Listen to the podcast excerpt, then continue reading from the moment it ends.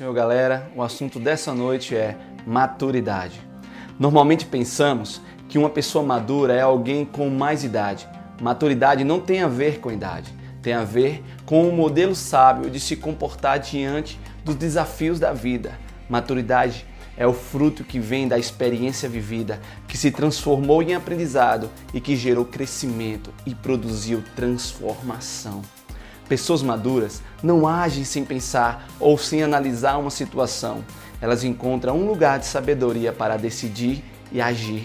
Pessoas maduras não são movidas pela opinião dos outros, nem pelo desejo do seu coração e muito menos pelo impulso das situações momentâneas.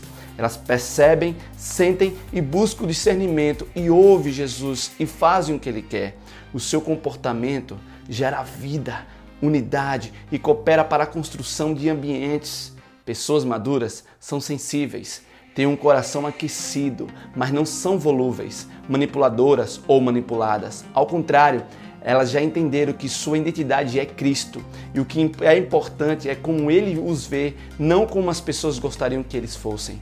Maturidade reflete o equilíbrio entre a firmeza, a doçura do coração. Jesus nos ensina que devemos ser como criança em relação ao que é mal, mantermos no nosso coração a inocência e a pureza da criança. Ao mesmo tempo, nos diz que precisamos ser adultos e maduros no jeito de viver. Quando fazemos assim, ele começa a ser percebido em nós.